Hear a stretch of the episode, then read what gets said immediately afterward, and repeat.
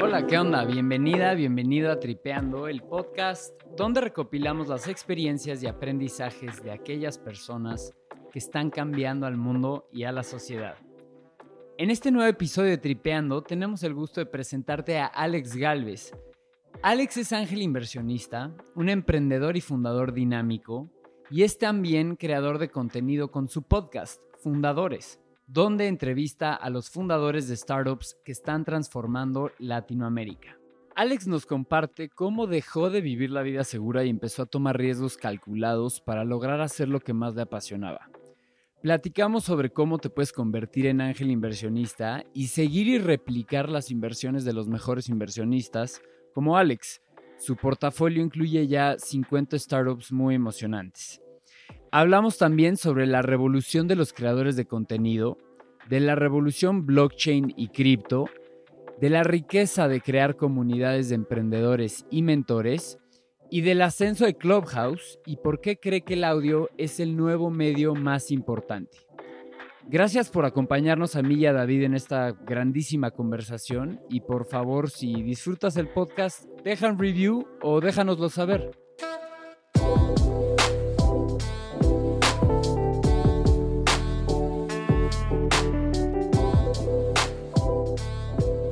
Alex, es un gustazo poder hacer esta colaboración Fundadores Tripeando. Sin duda tenemos muchos intereses en común y nos encanta entonces conectar contigo y compartir con nuestra audiencia sobre tu carrera, sobre tu visión transformadora. Sabemos que eres fiel creyente y apostador por la tecnología y la innovación y creo que así lo has demostrado pues tanto en tus inversiones como en tu podcast.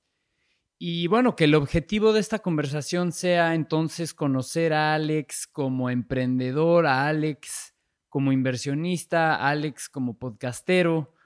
Bueno, me acompaña, como sabes, aquí David, a quien le cedo la palabra. ¿Qué onda, Alex? ¿Cómo estás? Qué gusto tenerte en Tripeando. Algo que nos da muchísima curiosidad es cómo alguien que estudió Derecho se volvió emprendedor, inversionista, entrevistador y todo menos abogado. Cuéntanos un poco de eso. Oh, Íñigo y David, encantado de estar aquí. La verdad es que creo que estamos apenas en Latinoamérica en el inicio de lo que se va a crear en, en audio y toda esta revolución que está sucediendo con, con los creadores. Pues, pues, te platico un poquito de mi historia. Justo el otro día estaba, estaba hablando con, con un amigo emprendedor muy, muy exitoso y me decía que, que conocía mi pasado oscuro refiriéndose a que yo era abogado antes, igual que su socio, que también era abogado, estábamos hablando algo de derecho en ese momento. Dijo, sé que no necesitas más explicación porque tienes, tienes ese pasado. Y sí, es cierto, la verdad es que el abogado es algo muy corporativo. Curiosamente, hay abogados por todos lados, ¿no? Yo he encontrado muchos en, en el mundo de las startups, en algunos haciendo fondos, algunos haciendo otras cosas, y bueno, pues también algunos estamos eh, haciendo podcast, ¿no, David?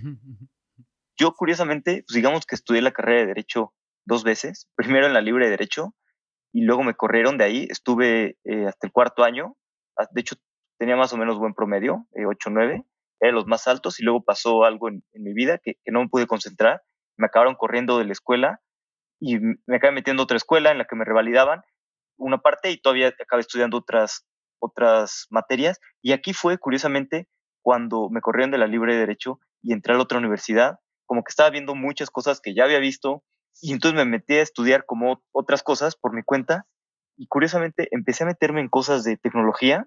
Por una que otra razón descubrí las, las impresoras 3D y dije como, wow, se pueden hacer muchísimas cosas que yo no conocía. Luego me fui a San Francisco, a Silicon Valley, tomé un pequeño curso en Singularity University y empecé a investigar eh, más cerca de biotecnología, blockchain, inteligencia artificial y todo este tipo de cosas que yo no conocía para nada y me voló la cabeza ver como pues que era un mundo totalmente pues, diferente al que yo conocía y como ya estaba haciendo otra vez mi carrera en lo mismo que ya conocía, dije pues voy a aprovechar este tiempo para empezar a meter eh, a más cosas de tecnología. Y fue desde ahí que tomaba las clases, pero en mis tiempos libres o en las clases que igual no hacía nada, me ponía a leer de, pues, de blockchain, de tecnología, de programación, eh, aprendí a programar, y, me fui metiendo cada vez más al mundo de, la tecnología. Se va quedando atrás el mundo de las leyes y te empiezas a, empieza a jalar la fuerza, la fuerza de la tecnología y el mundo del emprendimiento.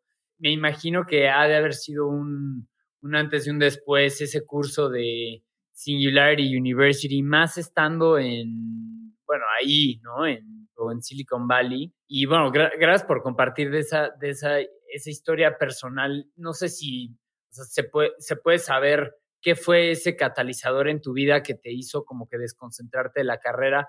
Te pregunto porque para saber cuál, cómo fue ese reto y cómo es que seguiste adelante, ¿no? Eh, sí, falleció un papá. Fue algo muy, repentino y de un día a otro eh, falleció. Y, luego después de eso se vinieron eh, muchas cosas complicadas también. Em, él, él, era abogado también y además tenía pues como unos negocios que había crecido y, demás. Entonces pues, tuvimos mi hermano y yo que hacernos cargo de esos negocios. Empezó a hacer pues mucho estrés también, muchas complicaciones. Y luego pues no me pude concentrar bien en los exámenes. No le echo la culpa a nadie más que a mí. Yo fui el que ya no rendí igual en los exámenes de la libre. Entonces pues luego todavía en los exámenes reprobé en la libre, me corrieron de la libre. Entonces fue como una bola de una, nieve. Una calamidad tras otra, ¿no? Claro que me dejó muchos aprendizajes.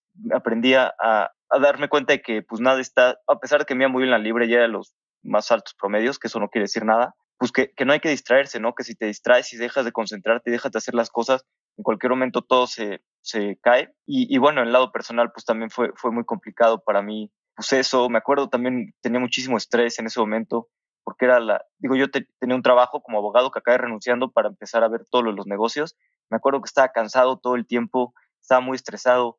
Me acuerdo todavía cuando estaba en la libre, algunas veces que, que me salía al baño en alguna clase y me metía a otro salón a dormirme, me dormía 5 o 10 minutos y regresaba de lo cansado que estaba y, y agotado. Y bueno, a final de cuentas, normalmente en mi vida había podido con cualquier desafío y simplemente eh, le ponía, soy muy perseverante y había podido superar todas las cosas. Y esa vez me acuerdo que fue una vez en la vida que, pues, que no pude, simplemente me saturé de tener tantas cosas. Pues no, no aguanté. Y bueno, pues me llevó una cosa a la otra, empecé a, a eh, presionarme y, y, pues perder todas las cosas. Pero, pero bueno, fue una época muy dura en mi vida, pero mejor darte con la pared temprano que después. Y me, me, dejó muchísimos aprendizajes, muchas cosas que, que, aprendí hoy en día y también muchas reflexiones de, de qué es lo que quiero hacer con mi vida. Luego me di cuenta, me desencanté del derecho, porque también me di cuenta de que muchas veces la justicia es muy lenta, no es como debería ser, no es, pues es muy lenta, ¿no? Y realmente las personas no están teniendo justicia en, México. Y luego también, según yo, la tecnología va a acabar automatizando todas las cosas de derecho. Entonces dije, en 20 años probablemente los abogados, pues vamos a ser, no, no desplazados, pero no a haber tantos como ahorita, se van a hacer muchos menos cosas de lo que están ahorita y se podrían hacer las cosas de una manera mucho más eficiente con tecnología. Simplemente también los juzgadores, los jueces, pues, cuántos miles de casos tienen, no pueden ver todos a la vez, están todos saturados. Y, creo que eso es, eso es lo que hace complicado este sistema que, tiene muchas fallas. Entonces dije, pues es algo a lo que no me quiero dedicar el resto de mi vida, nada más es algo accesorio a, a lo real. Y, y entonces creo que la manera de crear más riqueza en Latinoamérica y que seamos un país, bueno, una región rica en vez de pobre, y que avancemos es a, través de la tecnología. Creo que nos puede dar ese impulso de tecnología en la educación, tecnología en las finanzas, tecnología en todas las cosas para que podamos crear, crear nuevas cosas. Y fue por eso que, pues, que empecé a cambiarme y a meterme cada vez más a temas de tecnología, porque creo que es, la creo que es el futuro y la manera en la que podemos mejorar todos como, como país y como región. Creo que es muy interesante lo que mencionas, Alex, sobre todo porque siento que yo me enfrenté a una disyuntiva similar estudiando derecho en, en la que pues también ya no me dedico al mundo de las leyes, pero creo que hay muchas lecciones que tú mencionas y, me gustaría que si pudieras compartir alguna lección que sientes que se has aprendido de haber estudiado derecho y que puedas aplicar ahorita al mundo del emprendimiento o al mundo del podcasting, lo que sea. Y dos, sé que también en esta disyuntiva, tú ya estabas muy metido en la parte de tecnología y, vimos que escribiste una, o sea, que tu tesis fue sobre blockchain, lo cual creo que era en su momento algo muy innovador y varios de mis maestros de derecho se hubieran sorprendido fuertemente que alguien quisiera escribir sobre blockchain en su tesis. ¿Cómo fue ese acercamiento a, a cripto? ¿Cómo, cómo te empezó a gustar? Sí, creo que, creo que la carrera de Derecho es muy útil en el sentido de que te da una manera de pensar y sobre todo también me di cuenta de que pues, estudié bastante para ciertas materias, te das cuenta de todo lo que puedes aprender, ¿no? Si realmente te pones en tu mente a aprender cierto tema, eh, lo haces bien en, en, cachitos y lo aprendes muy bien, en dos, tres semanas el cerebro es impresionante y puedes aprender muchísimo.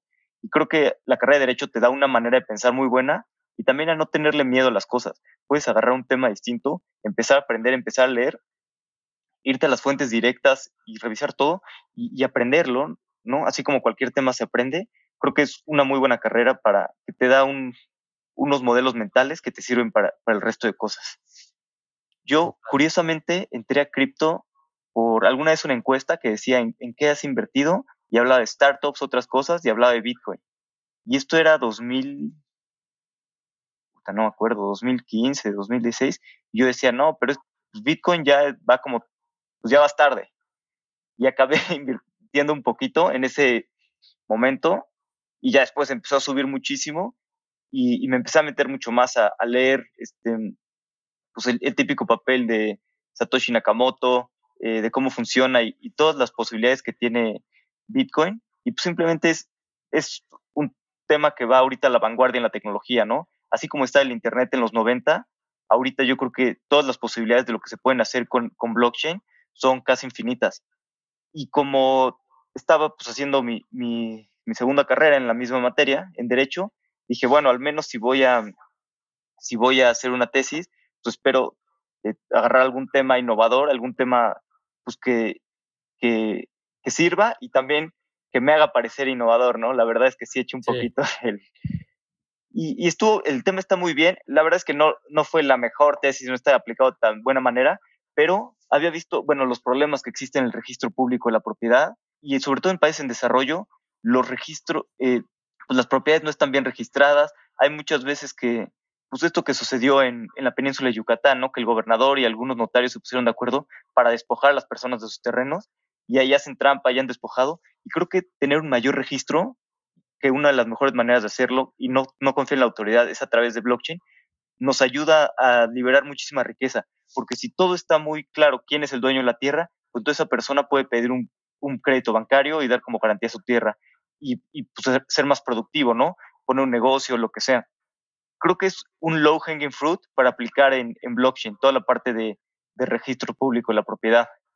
Sí, fue, y también fue el caso de Haití también, ante el, el, desastre natural que, híjole, no me acuerdo qué fue, no si se acuerdan.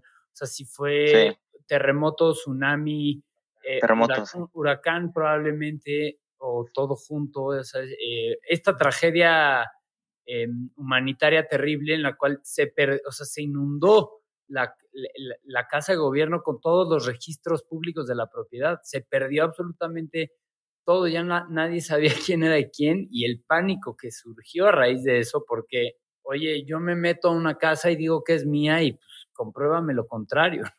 Y de hecho ahí el, el alcalde, primer ministro de Haití, este, se volvió un fanático de blockchain al día siguiente. Pero bueno, es, o sea, no, nota al margen.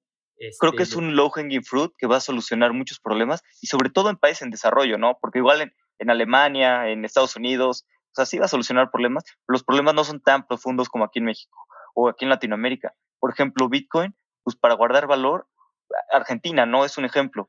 Cada seis años, ocho años tienen crisis financieras, no, no pueden comprar dólares o Venezuela, no tuvieron que salir de Venezuela y sales sin dinero, no hay manera de llevarte tu dinero. Si te lo llevas en efectivo, probablemente te asalten.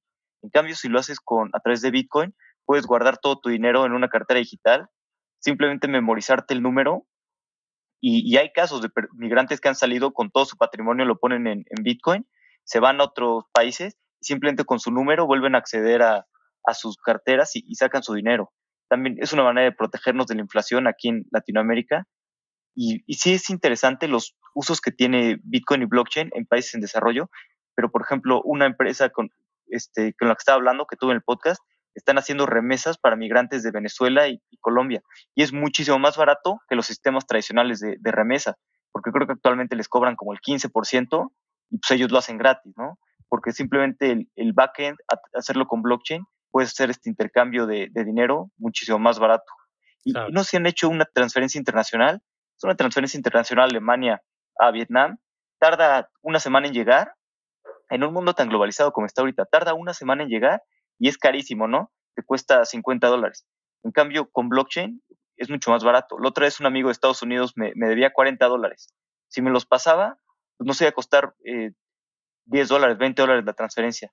Me lo hizo con Bitcoin Cash, estuvo en media hora y nos costó, bueno, le costó pues, casi nada, ¿no? O sea, creo que va a revolucionar todo y ahorita estamos en la etapa de Bitcoin como cuando estábamos en el Internet en, 1994. Es decir, apenas está empezando. Claro. Y sobre todo hablando, hablando de blockchain, eh, no solo en sus aplicaciones financieras, como ahorita bien lo platicabas, sino hacia, pues, básicamente el posible impacto que tendría en cualquier tipo de industria. Em, pero bueno, ese es, nos salí, era inevitable que nos íbamos a salir por esta tangente, pero regresando al hilo conductor de la, de la conversación, Alex, pues preguntando, preguntarte por tu, por tu ascenso como, como ángel inversionista, pues sé que has invertido en algunas, en algunas startups. Lo que me encantaría que nos platiques es, o sea, ¿cómo, cómo te fuiste formando como ángel inversionista? Sí, muy, buena pregunta. Cuando empecé a meterme en todo esto de tecnología, empecé a leer algunos libros y ver pues, que existía, pero como yo estaba en la carrera y además luego tenía eh, pues, la otra empresa, no tenía tiempo para emprender en tecnología, pero vi que se podía invertir. Entonces empecé a investigar y pues sí tenía algo de, ingresos que me sobraban. Entonces empecé a, hacer pequeñas inversiones en, algunas empresas de, tecnología. Empecé a hablar con todos los emprendedores que conocía, me, busqué aceleradoras y demás. Y la verdad es que tuve suerte porque pues acabé encontrando, eh, estuve en el momento indicado, en el lugar indicado y acabé encontrando muy buenos emprendedores. Ahorita he realizado más de 50 inversiones ángeles durante los últimos cinco años en empresas como, eh, como Green, como Fintual, como Big, como Flat eh, y, varias otras. Y, simplemente pues me acerqué a muchas aceleradoras, fui a algunos eventos y, preguntando, me acuerdo, conocí un, eh, es un buen amigo de Guadalajara, me dijo que él también empezó como yo, me dijo que había conocido a unos de un fondo que le ayudaron bastante, dije, oye, pues preséntamelos, este, y ya me acabo presentando a, eh, a Sergio y a Jonathan, que en ese momento eran de Investo y después hicieron Green. Y con ellos la verdad es que me ayudó muchísimo, aprendí muchísimo. Ellos ya tenían más experiencia, llevan ya varios años invirtiendo en Latinoamérica.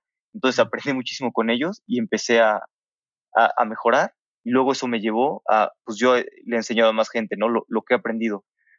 Porque, pues creo que es la manera de, de poder apoyar el ecosistema, ¿no? Aunque sea un ticket pequeño, puedes ayudar a un emprendedor que está empezando y a veces esos 5 mil dólares pueden ser la diferencia, ¿no? Para un emprendedor para seguir adelante e intentar. Y, tal vez, y también enriquecen al, ecosistema. Tal vez ese emprendedor, pues en su primera empresa no, lo, no, pues no la rompa, no logra hacer algo muy bueno, pero habrá aprendido y tendrá mucha más experiencia y tal vez en su segunda o tercera empresa, pues sí va a ser una empresa que tenga mucho más impacto en la región. Sí. Eh, sobre eso, Alex, o sea, me interesa mucho lo que dices porque ser ángel inversionista, al menos de bote pronto, parece ser un negocio que tiene unas barreras de entrada muy altas, ¿no? O sea, no cualquiera puede ser un ángel inversionista, pero adentrándonos también, viendo tu perfil, checamos esto de Angel Code, donde las personas pueden ver las inversiones que tú haces y más o menos seguirte los patrones de inversión que tomas. ¿Nos ¿Puedes compartir cómo está esa, eso de Angel Code? Sí, eh, ahí eh, en AngelList hay, hay, varios sindicatos para invertir, que esto si yo lo hubiera sabido cuando empecé, pues hubiera sido un super hack, porque normalmente cuando empiezas, pues no estás hablando con los mejores emprendedores y la clave es empezar pues poco a poquito, ¿no? Si puedes ser tickets más pequeños de 500 dólares o 1000 dólares, mejor, pero pues no cualquiera te, va a dejar invertir eso, sobre todo si no, no ayudas tanto a la empresa. Lo que funciona en AngelList es que puedes invertir a través de sindicatos, es decir, otros inversionistas que ya son expertos, que ellos hacen el due diligence, ellos traen el deal, ellos negocian las condiciones y demás, y tú puedes como sumarte e invertir a través de ellos. Eh, tickets en, en específico a través de, a partir de mil dólares. Entonces te puede ayudar porque pues con 10 mil dólares empiezas a aprender un poco, empiezas a realizar pequeñas inversiones y, y vas aprendiendo y ya después de algunos años decides si es algo que te guste o no. Por ejemplo, ahí yo tengo un sindicato, yo hago inversiones y ya la gente invierte a través de mí. Sobre todo ahora, pues, muchos extranjeros que empiezan a estar interesados en Latinoamérica invierten a través de mí eh, desde mil dólares y además puedes ver todo el deal flow y no, no hay obligación de invertir. Puedes verlo y decir si inviertes o no inviertes. Entonces te permite más, más efectividad de tu dinero. Si yo creo que si alguien está empezando y quiere empezar a, a invertir, hacer algunas inversiones ángel, esta es la manera ideal. Eh, seguir algunos sindicatos es, es la mejor manera. Y sobre todo aquí en Latinoamérica también, todo el mundo quiere invertir en bienes raíces y todos compran departamento para que les deje rentas y así, pero en realidad el retorno de esos departamentos es muy bajo y creo que es nada más acumular, ¿no? No estás generando nada, o sea, es, es bueno que te deja cash flow, pero no estás generando nada de valor. De, de, valor a la región, simplemente estás acumulando. Yo creo que en vez de, de, comprar un departamento, o si quieres comprar un departamento y de ese ingreso, pues ir eh, invirtiendo eh, mil dólares, 500 dólares en un par de deals y puedes invertir en 15 diferentes deals y, y, sobre todo vas aprendiendo. Todo el mundo también que empieza cree que va a invertir enseguida en el nuevo Uber y no es tan fácil, no es como que del primero que te va a llegar va a ser el nuevo Uber, aunque sí es más fácil si lo haces a través de sindicatos, porque estás invirtiendo a través de personas ya con mucha experiencia, que ya han visto eh, miles de deals, que ya hicieron todo el due diligence. Entonces es más fácil que tengas un, gran ganador de esta manera, a que si tú por tu parte te pones a, a buscar eh, emprendedores y empezar a invertir. Claro, vale. Eh, no, me, encanta, me encanta cómo lo dices y la historia, o sea, esta historia personal que nos cuentas de cómo te fuiste involucrando en este mundo del inversionista, porque creo que desmitificas muchísimas cosas de, o sea, lo que significa ser un inversionista, ¿no? O sea, de entrada no necesitas eh, los grandes capitales, ¿no? O establecer un fondo, sino que ya hay diferentes formas, si le buscas, hay diferentes formas ya que pues la posibilidad de invertir en, en este tipo de, de empresas, de startups, se está democratizando bastante, ¿no? Algo que a mí no me queda tan claro. ¿Cuál es la diferencia de uno de estos sindicatos, por ejemplo, el de AngelList, con hacer crowdfunding? No es lo mismo, ¿no? Entiendo que ambos, de ambos métodos te permiten, pues, con un monto relativamente pequeño poder financiar a una empresa, pero, o sea, digo, son dos vehículos diferentes que son como que muy accesibles al público en general, ¿no? Así decir. Sí, son, son un poco distintos, aunque similares, porque crowdfunding es un poco más abierto a todo el mundo y, y los sindicatos, por ejemplo, el que invierte acepta a todos sus inversionistas y decide quién, quién sí puede invertir a través de él o no.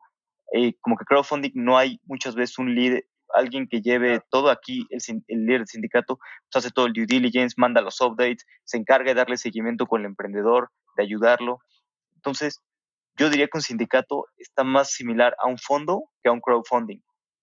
Aunque, pues, ambas son buenas maneras. O sea, siento que es un poco más filtrado el sindicato, aunque ambas maneras son muy válidas y, y pueden ser muy buenas para empezar a, a invertir. Sí, también, sí. también algo interesante cuando inviertes es que, como mencionaba, cuando inviertes tienes que buscar que tu inversión te den al menos 100 veces tu capital. Entonces, al menos. Sí, al menos. 100x. Porque cada una, la que gana, te tiene que pagar todas las que quebraron. Tienes que calcular que el 50% van a quebrar. Luego el 30% te van a devolver tu capital o un poquito menos. Y nada más el, el 1% van a ser aquellas que te den más de, pues más de 10x, más de 20x. Y lo, lo ideal es que sean 100x. Entonces tienes que generar un portafolio para invertir en al menos este, 30 o 40 empresas, porque si inviertes en una, probablemente quiebre, o en cinco, probablemente quiebre. Tienes que invertir en al menos 30 o 40 empresas para tener la diversificación suficiente y que esas 40 empresas tengas uno o dos ganadores que te paguen todo el portafolio y tus retornos. ¿Y esto como en qué rango de tiempo? Pues lo ideal es tener diversificación en empresas y en tiempo. Yo diría que, que al menos cinco años para tener, porque a veces las valuaciones son muy altas y a veces muy bajas. Entonces, si lo haces durante cinco años, probablemente te toquen, y también vas aprendiendo, ¿no? Pues si lo haces todo al principio, tal vez te atascas mucho y la cagas.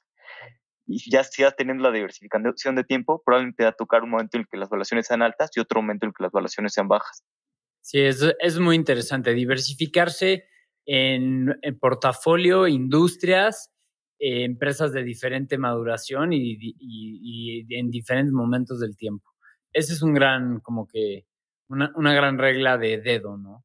Oye, Alex, preguntarte, un startup muy joven, a lo mejor pre-revenue, ¿no? O sea, que tiene una gran idea con un mercado este, accesible, que tiene la tecnología o las palancas para, para penetrar ese mercado, para hacerse clientes, pero que todavía sigue en una etapa, digamos, de, de idea, ¿no?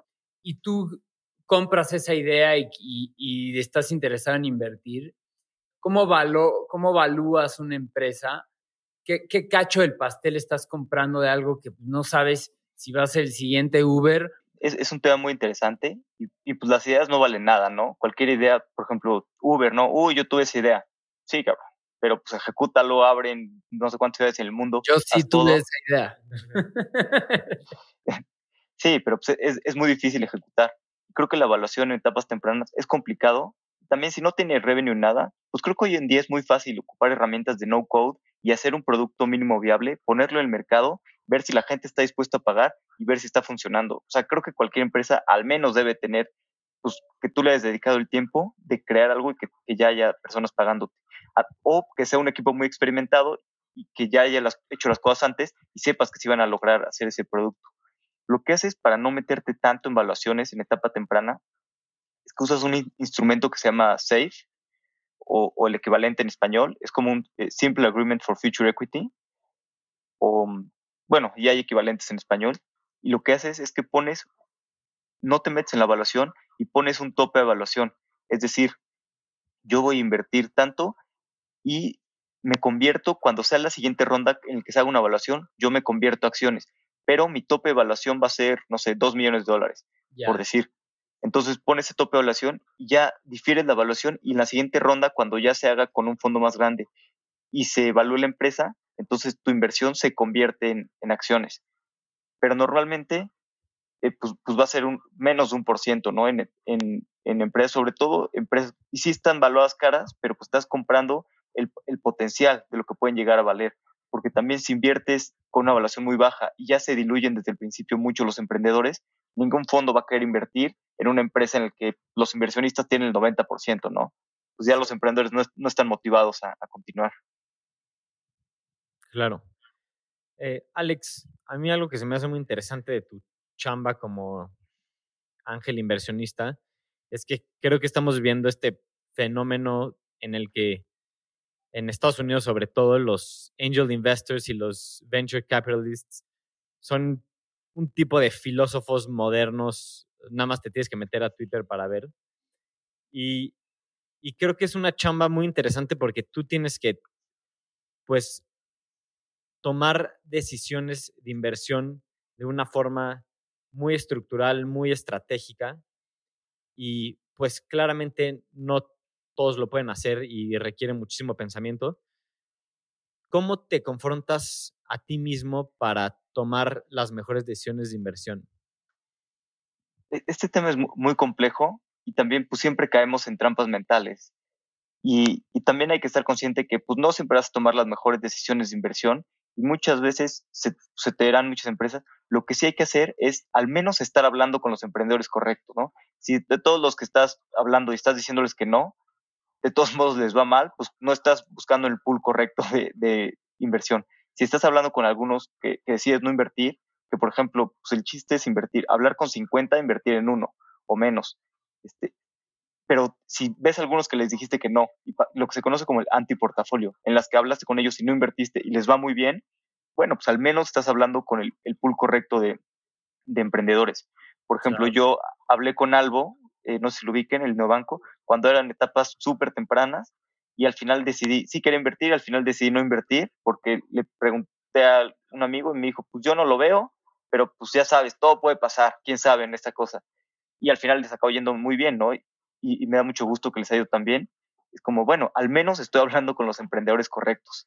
Y, y también hay que tener en cuenta que, pues que es mucha suerte, ¿no? Sería muy iluso pensar que, pues que fue gracias al inversionista y que, y que, y que tuviste muchas cosas, sino que pues también tienes que tener suerte de estar hablando con los emprendedores indicados y sobre todo, pues siempre ayudar a los emprendedores, ¿no? A tratar bien a los emprendedores para que ellos te refieran nuevas empresas y que al menos las puedas ver temprano. Ya si inviertes o no, es otra cosa, pero que al menos te refieran a las empresas correctas.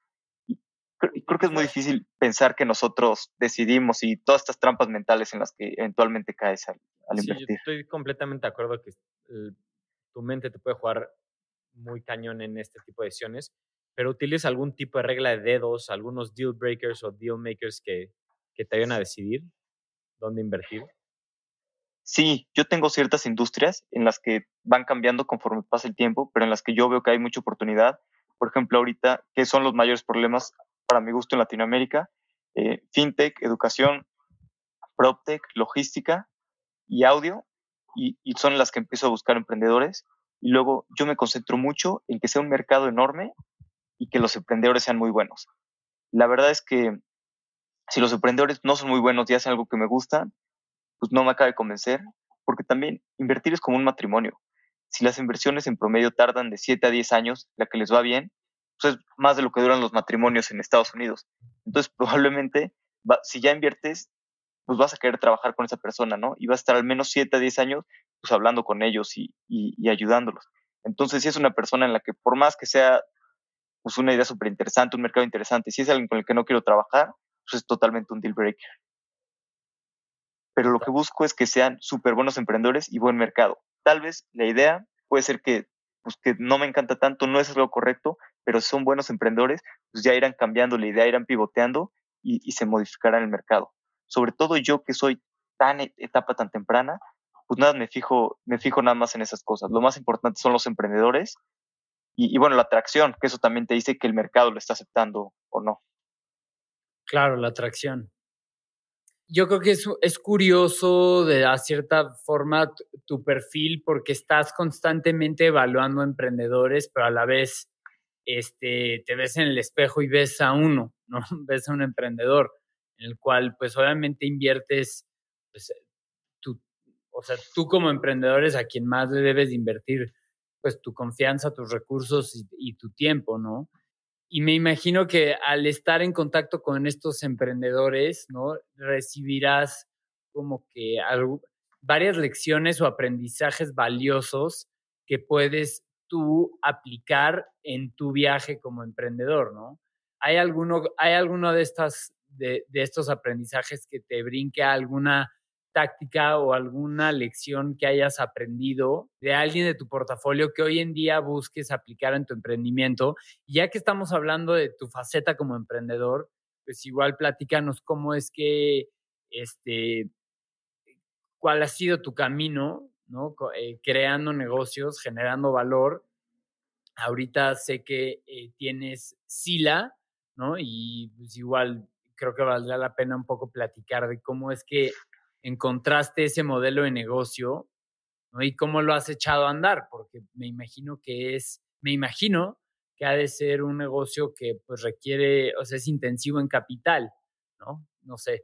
Em, bueno, ahí te dejé tres, cuatro preguntas, este, pero vamos por partes.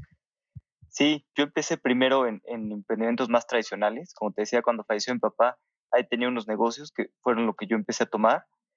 Eh, era una empresa de gasolineras, y crecí esa empresa durante unos años y luego pues era un negocio que no me gustaba, una industria que no me gustaba, muy complicada. Con, entonces decidimos vender eso y junto con mi hermano empezamos a dedicarnos más a, bienes raíces, al real estate, a hacer inversiones en real estate y, y, pues sí, sobre todo más como fondo, pero no desarrollamos directamente. Y, y, luego algunas otras cosas que hemos hecho, como un cowork, una tienda de pintura y demás. Y luego yo me salí de y durante ese tiempo fue que, estuve invirtiendo en algunas startups. Y luego fue, me salí, dejé a mi hermano, pues ahora él se encarga de toda esa parte. Y, yo empecé Sila. Y algo que siempre me ha ayudado, pues normalmente cuando hago entrevistas para fundadores, casi siempre les pregunto un poco de lo que traigo en la cabeza y lo que me está costando dinero. Luego también cuando tengo eh, sobre la cultura, también tenía muchas dudas, porque digo, sí, yo estoy como inversionista, pero es muy diferente estar como inversionista a levantar capital. Entonces, cuando traigo inquietudes de, cultura, de cómo contratar, de, eh, de cómo mover a las personas de posiciones, pues siempre les voy preguntando cuando hago las entrevistas de fundadores un poco mis inquietudes que traigo en la mente y es mi manera de ayudarme a, emprender mejor en, en Sila. Eh, en Sila lo que hacemos este, es... Está increíble, perdón, está, increíble que con la excusa del podcast pueda, tengas acceso a una red de mentores, ¿no? Como de, oye, te quiero entrevistar para el podcast y le sacas puras dudas de, tu operación, ¿no? Es como un espía sí, sí, sí. recover. sí, y luego pues busco, ¿no? De quién quiero aprender y quién creo que lo ha hecho bien en eso y pues los busco. Oye, ¿no te interesaría grabar para el podcast? Y, ya es un, es un super hack para ir, para ir usando mentores. En, sí le hacemos renta de muebles y electrodomésticos por tiempo flexible.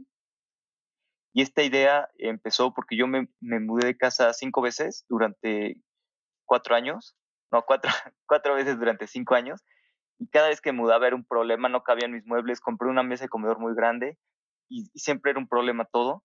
Luego fui a Estados Unidos y vi que hay muchas empresas que hacen esto allá. Y dije, ah, pues qué, qué interesante. Luego vi empresas que hacen lo mismo en la India. Y dije, oye, pues si en países en desarrollo también está funcionando, pues vamos a darle una oportunidad a, a generar el modelo de negocios. Hicimos un pequeño MVP junto con mi cofundador y nos empezó a ir bien, empezamos a recibir buen feedback del mercado, entonces fue que decidimos pues ya meternos de lleno a, hacer Sila. Y también la cosa es que pues yo llevaba un tiempo de invirtiendo, luego ya por fin eh, acabé mi carrera y, estaba en otras cosas, y a pesar de que estaba emprendiendo en cosas más tradicionales como las gasolineras o, el fondo de real estate, pues me sentía un poco en, la banca, ¿no? Nada, veía a todos los emprendedores crear cosas y dije, pues la verdad es que yo soy el que quiero crear algo y ya no solamente estar viendo a, a todos los demás. Entonces fue por eso que, nos decidimos hacer este modelo de negocio. Sí es muy intensivo de capital. Lo que hemos hecho es que nos hemos apoyado mucho en deuda. La verdad es que pues, la deuda nos permite seguir creciendo y no estarnos diluyendo, levantando y levantando capital. Que también ese problema es muy grande. Yo no lo había visto y la deuda aquí en México es súper complicada para, pues, para los negocios que están empezando porque no teníamos suficiente historial crediticio. Ya cada vez empezamos a tener más, pero nada es una cosa más de, todas las oportunidades que hay en Latinoamérica para, para generar negocio. O sea, en Estados Unidos pues hay muchísimas cosas de crédito, muchísimas cosas de todo. Aquí eh, pues todo es un problema, ¿no? Eh, pues la deuda es un problema, se, necesitan muchas más eh, cosas de crédito, todo lo que se tiene que hacer con el SAT y todos los requerimientos son un problema. Ya cada vez hay más emprendedores emprendiendo en esa parte. Y también cuando emprendes, pues te dan, te llegan muchas más ideas de qué otros problemas podrías estar solucionando, ¿no? es una de las ventajas de, emprender aquí en Latinoamérica. Emprender en Estados Unidos o en Europa, pues tal vez estás ayudando al 5% de la población, al 10%. Aquí en Latinoamérica tenemos tantos problemas que tienes la oportunidad de impactar al 70, 90% de la población eh, pues, haciendo un emprendimiento. Oye, Alex, y ahorita que platicabas de la deuda como este, como tu instrumento de, este, digo, de financiamiento y que, bueno, que decías que es algo, o sea, es, es, es, complejo, ¿no? Conseguir deuda por todas las trabas que hay. Y caro. Y, caro. Tú, tú lo has, sí, claro. Y, y, y tu, tu, contraparte, o sea, tu acreedor ha sido a la banca tradicional o, quizá un fondo de deuda mezanín o, sea, ¿a quién recurres cuando eres un emprendedor con poco historial y necesitas deuda. Al, al, a, quizá algún, iba a decir a un rompepiernas de, de, la cuadra, pero no. Sí, pues, nosotros hemos hecho muchos arrendamientos financieros, son instituciones de crédito más chicas, pero también, pues yo, yo estoy ahí como, como aval, ¿no? También mi socio, pues somos avales, ¿no? De toda la deuda. Entonces también, pues cualquier cosa, pues tenemos nosotros que, pues, pues, tenemos que, responder de la deuda. Entonces, pues sí hay muchas complicaciones. Con bancos también ya estamos empezando a trabajar, pero pues hasta que tuvimos el historial crediticio de suficiente, ¿no? O sea, sí es muy complicado y creo que hay, creo que hay muchas opciones para emprender ahí. Alex, y tomando de vuelta el tema de Sila, que se me hace un modelo de negocio muy interesante, ¿cómo generas confianza entre los usuarios para que renten muebles usados? O sea, que sepan que son de buena calidad y que les van a servir. Sí, también algo que nos pasa curioso es que muchas veces lo ven y todo les gusta, pero no acaban rentando y después de tres meses, cuatro meses, y acaban rentando como que ya entra la idea en su cabeza, ya les da confianza. Y, pues creo que, es complicado esa parte de, generar confianza. Y sobre todo, también pedimos un depósito en garantía y algunos nos dicen de que, oye, pues cómo sé que no me vas a robar, ¿no? Y, pues supongo que la confianza solamente sea con el tiempo, ¿no? dando cuenta de que seas una empresa establecida, generando marca poco a poco, pues es la única manera de, generar confianza. también para, para, los muebles, pues tenemos un proceso muy riguroso de, de, limpieza y de recondicionamiento y todo para que, para que no haya ningún problema con, con las nuevas personas que lo rentan. Sí, la, la, atracción, la atracción famosa que platicábamos, ¿no? Como este, tu máximo indicador de, de credibilidad, quizás, ¿no? La atracción. Eh, sí. Oye, Alex, y ya platicamos este, un poco de tu, de tu perfil como emprendedor, como inversionista. Y ahora platiquemos de este, esta afinidad que tenemos en común al audio, ¿no? ¿Por qué será que nos gusta tanto el audio? Mencionabas al principio que en Latinoamérica estamos todavía en pañales en este medio. ¿Por qué crees que todavía, aunque ya parece que todo el mundo tiene un podcast, ¿por qué todavía no tenemos un mercado muy desarrollado? ¿Qué nos falta? ¿Hacia dónde vamos? ¿Y por qué te emociona tanto este espacio? Sí, es un espacio que me emociona mucho. Creo que todavía es súper early y más en Latinoamérica. Si en Estados Unidos todavía es temprano y todavía se puede hacer contenido de calidad, pues en Latinoamérica estamos en pañales. Creo que el audio va a ser el siguiente platform shift, así como primero fueron las computadoras, luego fueron los teléfonos celulares. Creo que el siguiente va a ser el audio. Aquí en, en Occidente todavía no hemos adoptado tanto, pero en, en China que pues, no tienen miedo a que los espíen, porque los espían en todos lados. Todo el mundo usa eh, las, las bocinas de la casa, el, el Amazon Alexa y todo este tipo de cosas. Todo el, todas las personas están acostumbrados a usar esas bocinas para pedirles cosas. El otro día leí que de, las, de los buscadores de Google, no sé qué porcentaje ya súper grande es en audio. Y, he visto muchos pues, niños pequeños que ellos pues ya le preguntan a Google o bueno, a través de Siri y lo preguntan por audio. Creo que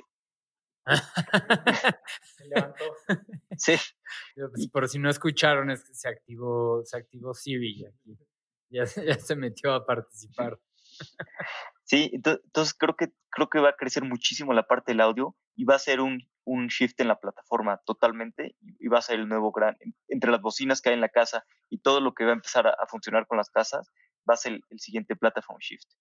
Entonces yo soy muy bullish en audio y también me encantan los podcasts y también soy muy bullish en, los creadores de contenido. Creo que va a haber una revolución muy grande en los creadores de contenido. Claro, van a estar los grandes como Tim Ferriss y, todos estos, pero también va a estar pues todo, digamos, esta clase media, ¿no? De, de, creadores de contenido. Que eres un creador de contenido, ok, no eres súper top, pero eres lo suficientemente grande para que tengas una audiencia eh, de buen tamaño que, que, te quiera y que le puedes llegar a ellos y, y ganar suficiente dinero para vivir, ¿no? Y para vivir una buena vida. Claro, haciendo, haciendo lo que amas, haciendo lo que te encanta como creador de contenido. Digo, no solo en audio, o sea, hablamos de video, fotografía, este, blog, escritura, ¿no? O sea, como creador de contenido, estoy totalmente de acuerdo que se viene como que una revolución muy padre, una faceta en la que la gente va por, por estos medios digitales y con, una, con un flujo financiero y de información tan este, transparente si tú conoces a tu audiencia, sabes lo que les gusta y les estás generando valor, vas a poder monetizar y dedicarte a eso, ¿no? Y, creo que lo dijiste con las palabras correctas. Las palabras correctas son que la, clase media de, de, creadores de contenido van a poder, pues, este, con estas nuevas herramientas que están saliendo, pues monetizar y vivir de eso, ¿no? Es súper emocionante, es, es. Totalmente. Y el audio en específico es muy interesante porque es algo que te permite hacer dos cosas a la vez. Cuando tal vez tu cuerpo está ocupado, pero tu mente no está ocupada, puedes también usar el, tiempo para aprender más o para divertirte o para hacer lo que quieras, ¿no? Cuando estás lavando platos, cuando estás corriendo, cuando estás en el coche. Entonces creo que es una manera de hacer que pues, todos este, tenemos poco tiempo en el día y el audio es un hack para hacer que nuestro día rinda más. ¿Y qué se siente estar del otro lado del micrófono? ¿Qué diferencias ves ahorita? Bien, es muy interesante. La verdad es que también siempre me ayuda a mejorar y aprender, pues ver cómo hacen entrevistas otras personas. Siempre me encanta participar en podcast porque aprendo y, y también soy, soy bastante reservado, en realidad soy muy callado en mi podcast y casi me han dicho algunas personas que escuchan, oye, sí, pero no compartes nada de ti, nunca hablas nada. Y, y sí, como que soy muy, muy reservado, soy de hecho bastante introvertido entonces siempre es interesante, eh, se aprende mucho estando en otro podcast, participando y pues como que te obliga un poquito a hablar, ¿no? Siempre es un, gran aprendizaje estar del otro lado. No, de verdad eh, lo haces muy bien y qué gran charla y qué buena forma de, desenvolverte, Alex. Te agradecemos. Creo que ya, digo, vamos bien encaminados, Alex, hacia este cierre de esta gran conversación. Y ahorita que estamos platicando el audio, ¿cómo ves el, el meteórico ascenso de Clubhouse y cómo se relacionará con los podcasts? Hemos platicado varias veces en Clubhouse, nos gustó bastante, estuvimos ahí muy emocionados al principio, ¿no? Al final bajó un poco el FOMO, pero pues, ¿qué te hace pensar toda esta, nueva plataforma y cómo lo ves relacionándose al mundo de los podcasts? Sí, súper interesante todo lo que sucede en Clubhouse. Creo que ya vale 4 billones en su última evaluación son una empresa de nada más 35 personas, ¿no? Eh, sin duda estamos en muy early stage en lo que va a pasar y es muy interesante cómo van a ir evolucionando el producto y, logrando cosas. A mí lo que sí me, lo que me gusta mucho, creo que va a ser un complemento para los podcasts, porque a veces, muchas veces te metes a los rooms y hay mucha paja, ¿no? La ventaja del podcast es que ya hay cosas de mucho más valor, está mucho más limpio y a veces en Clubhouse es complicado meterte y, justo encontrar esas buenas pláticas y en el momento indicado. Lo que sí veo como una súper ventaja en Clubhouse es la convivencia, ¿no? Que te sientes cercano a, a las personas. No es como Instagram, que nada más estás ahí viendo fotos de gente y pues, le das like o lo que sea, y nada más te pones más ansioso socialmente. Bueno, al menos yo no, no soy muy fanático de las redes sociales. En cambio, en Clubhouse, pues a veces pasa, ¿no? Que veo y me subo y hay eh, pues, en algún room dos o tres amigos que no has visto, hablas con ellos y realmente estás hablando y estás conviviendo, ¿no? No es a través de una, o sea, estás conviviendo por el audio y el audio es un medio que te permite mucho escuchar las emociones de la persona sentí algo muy real. Entonces, a mí lo que me gusta mucho de Clubhouse son los rooms, pues, ya sea grandes o pequeños, pero en los que estoy con amigos platicando. O, ya sea abajo escuchando nada más o, arriba hablando, pero en los que realmente estoy conviviendo con personas que conozco, ¿no? Y no solamente pues viendo fotografías o lo que sea. Yo te, yo te la cambio. A mí, o sea, 100% de acuerdo contigo, pero ¿sabes qué también me gusta mucho de Clubhouse? Cuando me meto a un room lleno de extraños, o sea, que no conozco a nadie como que, pues, te da es un, un, una sensación un poco extraña de que puedes ser 100% honesto y de que, pues, no tengo que aparentar nada. Ya sabes, muchas veces, pues, tenemos este juego y más en las redes sociales de que necesito aparentar ser un chingón, ser el más feliz, ser el más trabajador, pero el más social, pero el más, ¿sabes? Como que entrar a un cuarto lleno de desconocidos y decir, aquí puedo ser quien yo chingados quiera. a veces es muy liberador, o sea, es, muy liberador y puede ser honesto y, y sobre todo que la vibra en general es sumamente, pues, ¿cuál es la palabra? Welcoming, como de bienvenida, la gente tira muy buena onda. Y lo, más, y lo más padre, lo que sí está, yo no sé qué va a pasar con Clubhouse, pero lo que sí estoy seguro es que van a salir más y nuevas plataformas de este estilo, ¿no? Y lo que va a representar una nueva lucha por hacerse de un nuevo espacio donde la gente quiere participar, ¿no? Sí, totalmente. Muy interesante lo que dices de un, meterte en un cuarto con desconocidos. Creo que también es muy valioso y sobre todo acabas haciendo nuevas amistades, ¿no? Te pones a platicar con personas que no conocías pero que tienes mismos intereses y acabas conociendo a muchas personas que, que tal vez nunca hubieras llegado y en un otro tipo de red social probablemente pues, nunca hubieras hecho. No, no creo que sea tan fácil hacer amigos por Instagram, ¿no? Gente que no conozca y, en cambio, en Clubhouse, pues sí puede ser nuevas amistades. Yo creo que lo, lo interesante, bueno, a mí lo que más me llama de Clubhouse y creo que va a ser imposible reemplazar es este sentimiento de ver a personas hiper famosas como Elon Musk en una conferencia en vivo. Creo que no hay igual, o sea, tener a alguien, tenerlo ahí cerquita es algo impresionante y sin duda crea ahí un sentido de permanencia. Y va a estar muy interesante qué hacen con tanta lana y cómo arreglan este tema. Porque generar contenido de alta calidad todo el tiempo, sobre todos los temas, pues es algo cerca de imposible. Entonces, va a estar muy interesante el futuro de Clubhouse. Y sí, como dices, escuchar a Elon Musk y todas estas personas en vivo no, no, tiene, no tiene precio. Yo creo que va a ser un complemento para los podcasts. Sí, yo estoy completamente de acuerdo contigo. Alex, ya para cerrar, yo me adelanto y obviamente hago el llamado y recomiendo tu podcast de fundadores. En cuanto a otros podcasts, documentales, libros, ¿qué recomendaciones nos dejas? Eh, libros, hay uno que acabo de leer que me gusta mucho, que se llama Viva the Entrepreneur, de Brian Requard, que yo creo que es un must para cualquier persona que, quiere emprender en Latinoamérica. Otro muy típico que seguro todo el tiempo lo, lo recomiendan es eh, The Hard Thing About Hard Things de Ben Horowitz, que obviamente también es un super must. Y de documentales, fíjate que llevo tiempo sin, sin ver, me súper encantan los documentales. Me gusta mucho el de, el de Blackfish, que habla de las orcas, y el de Hero Dreams of Sushi, también de, del chef Hiro en Japón. Me súper encantan. Pues sí, muy buenas recomendaciones y me, me gustó que tanto Brian de Viva el Entrepreneur y Ben Horowitz pues son como, te los encuentras en Clubhouse todo el tiempo, ¿no? Sí. Sí, buenísimos. Pues Alex, ha sido un placer, muchísimas gracias. Te agradecemos mucho, Alex. De verdad, qué increíble platicar contigo. El placer fue mío, la verdad es que la pasé increíble.